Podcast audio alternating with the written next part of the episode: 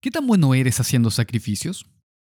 Bueno, supongo que la respuesta depende de qué tipo de sacrificio me estoy refiriendo. ¿Cuándo y qué tan costoso será ese sacrificio?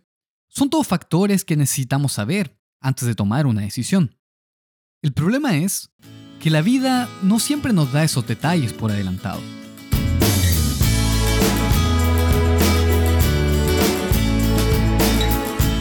Hola a todos, mi nombre es Saúl Angarica y esta es una traducción del podcast de Tom Clark, En algo para reflexionar, el podcast para jóvenes y jóvenes adultos de IDAM.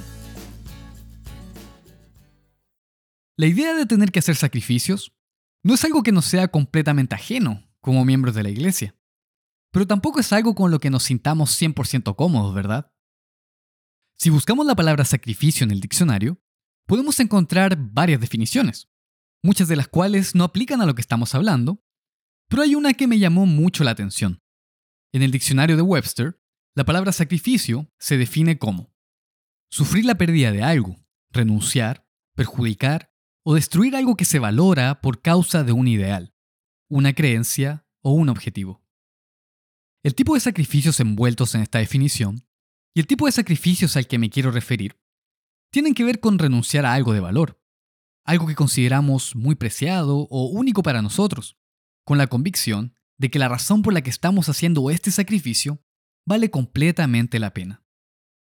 Y me gustaría que consideráramos una historia real de alguien que hizo uno de estos sacrificios.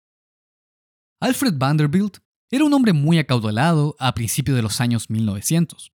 Su padre y su abuelo habían construido la fortuna de la familia con el negocio de las embarcaciones y ferrocarriles, y poco a poco habían convertido a la familia Vanderbilt en una de las familias más ricas del mundo. Como dato curioso, su abuelo hizo una donación de un millón de dólares de aquel entonces para inaugurar una universidad privada dedicada a la investigación en la ciudad de Nashville, Tennessee, la cual existe hasta el día de hoy y lleva por nombre la Universidad de Vanderbilt. Habiendo nacido en una familia tan acaudalada, Alfred tuvo privilegios, oportunidades y beneficios que probablemente muy pocas personas tenían en aquel entonces. Y obviamente, con inmensa cantidad de dinero y privilegios, es común ver cómo estas personas suelen tener una perspectiva distinta de la vida. Una perspectiva que en ocasiones lleva a ver en menos a los demás. Sin embargo, pareciera ser que Alfred Vanderbilt nunca se sintió superior o mejor que nadie, a pesar de todo lo que tenía. Y así lo demostró en el año 1915. Ese año, Alfred compró un ticket para abordar el llamado RMS Lusitania, el cual era un lujoso crucero, similar al Titanic, que estaba diseñado para navegar en el océano abierto y cruzar el Atlántico. El RMS Lusitania era una embarcación muy famosa, ya que en aquel momento era uno de los barcos de pasajeros más rápidos en existencia. Para el año 1915, había estado en funcionamiento por más de 10 años y había cruzado el Atlántico más de 200 veces sin ningún accidente mayor. Sin embargo, el 7 de mayo de 1915, en plena Primera Guerra Mundial, cuando el barco estaba a punto de terminar un nuevo viaje desde los Estados Unidos a Gran Bretaña, un submarino alemán divisó este crucero lleno de civiles y como acto de guerra, disparó varios torpedos al crucero, que lo terminarían por hundir, a tan solo 17 kilómetros de la costa de Irlanda. En cuanto los torpedos golpearon el RMS Lusitania, se dio el aviso a todos los civiles que tenían que abandonar el barco, y el señor Vanderbilt se puso en acción. Alfred comenzó a entregar salvavidas a todos los pasajeros y los guió a los botes salvavidas más cercanos. Y al final, entregó incluso su propio salvavidas a una madre con su bebé, a pesar de que él mismo no sabía nadar. Bastó de tan solo 20 minutos desde que los torpedos golpearon el crucero para que éste se hundiera bajo las olas, y con él 1.198 vidas se hundieron también, incluyendo a Alfred Vanderbilt. Después de la tragedia, la policía investigó lo que había ocurrido y muchas de las 761 personas que sobrevivieron coincidieron en lo mismo. Habían logrado sobrevivir gracias a la ayuda de Alfred Vanderbilt. Como dato curioso, o como un giro irónico de su historia, el señor Vanderbilt tenía un pasaje comprado para viajar en el Titanic tan solo tres años antes, pero tuvo que cancelar su viaje a último minuto, debido a unos negocios pendientes, y así evitó estar en el llamado barco inundible, entre comillas, que como sabemos, terminó siendo hundido por un iceberg en su primer viaje. Podemos buscar y encontrar muchos otros ejemplos de personas que sacrificaron cosas importantes como su salud o su vida para salvar a otras personas. Todas estas son historias inspiradoras, y debo admitir que cada vez que leo una de ellas, termino con un nudo en la garganta. Pero la realidad es que la mayoría de nosotros nunca ha estado y probablemente nunca estaremos en una posición en la que tengamos que tomar este tipo de decisiones o hacer este tipo de sacrificios, de literalmente dar nuestra vida por otros. Pero eso significa que nunca tendremos la oportunidad o la necesidad de hacer ningún tipo de sacrificio. Bueno, cada año, en el tiempo de preparación para la Pascua, estudiamos y reflexionamos en las escrituras que mencionan el sacrificio que Jesucristo hizo por nosotros y últimamente por toda la humanidad. Jesucristo impuso su ejemplo perfecto que todos debemos seguir, y en una de sus múltiples enseñanzas que podemos encontrar en Lucas 14, versículo 25 al 27, dijo lo siguiente. Grandes multitudes iban con él, y volviéndose les dijo, Si alguno viene a mí y no aborrece a su padre y madre y mujer e hijos y hermanos y hermanas, y aún también su propia vida, no puede ser mi discípulo. Y el que no lleva su cruz y viene en pos de mí, no puede ser mi discípulo.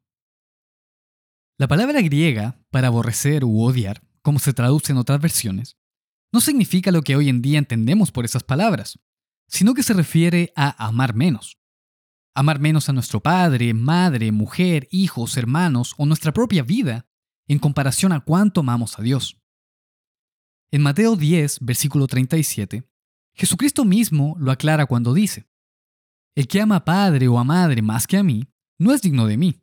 El que ama a hijo o a hija más que a mí, no es digno de mí. Ese es el concepto al que se refería, que seguir a Dios sea lo más importante en nuestra vida. Por lo que si queremos realmente vivir una vida cristiana, esto significa que debemos hacer sacrificios. Ser cristiano significa que hay muchas cosas que debemos escoger hacer y otras cosas que debemos escoger no hacer, aunque pueda dolernos momentáneamente. Si comparamos la manera en que muchas personas viven sus vidas el día de hoy, con la manera en que Dios nos dice que debemos vivir, es claro que debemos alejarnos de las prácticas y celebraciones paganas que si investigamos un poco, están en todos lados, o de la inmoralidad sexual y perversión de prácticamente todo tipo, de vivir una vida de mentiras, engaño y falsedad, alejarnos de las drogas o el abuso del alcohol, etc. Todas estas cosas las estamos sacrificando porque Dios nos lo manda. De la misma manera, Puede que por guardar el sábado tengamos que sacrificar algún trabajo o algunas actividades que nos gustarían hacer, pero debemos sacrificarlas para obedecer a Dios. Algunos de estos probablemente pueden ser sacrificios pequeños u otros pueden ser muy grandes, pero en todos los casos estamos renunciando o sufrimos la pérdida de algo por causa de una convicción.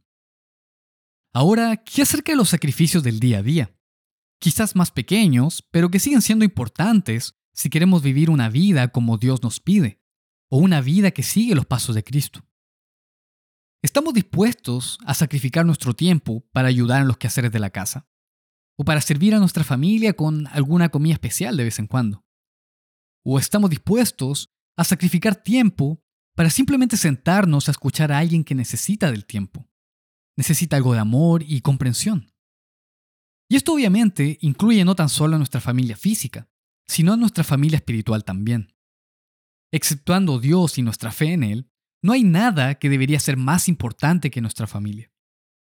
Pablo escribe en 1 Corintios 13, El amor es sufrido, es benigno, el amor no tiene envidia, el amor no es jactancioso, no se envanece, no hace nada indebido, no busca lo suyo, no se irrita, no guarda rencor, no se goza de la injusticia, más se goza de la verdad.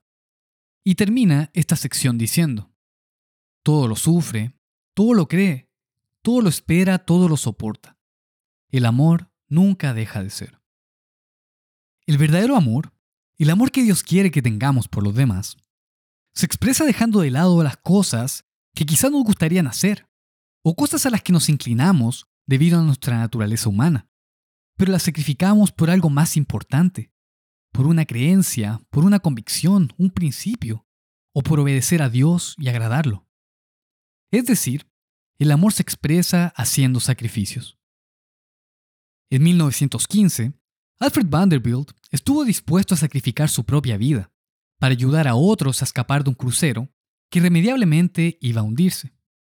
Dos mil años antes de eso, el único hombre que vivió de manera perfecta, el Hijo de Dios en la carne, estuvo dispuesto a sacrificar su propia vida para ayudar a toda la humanidad a escapar de la muerte irremediable que trae el pecado.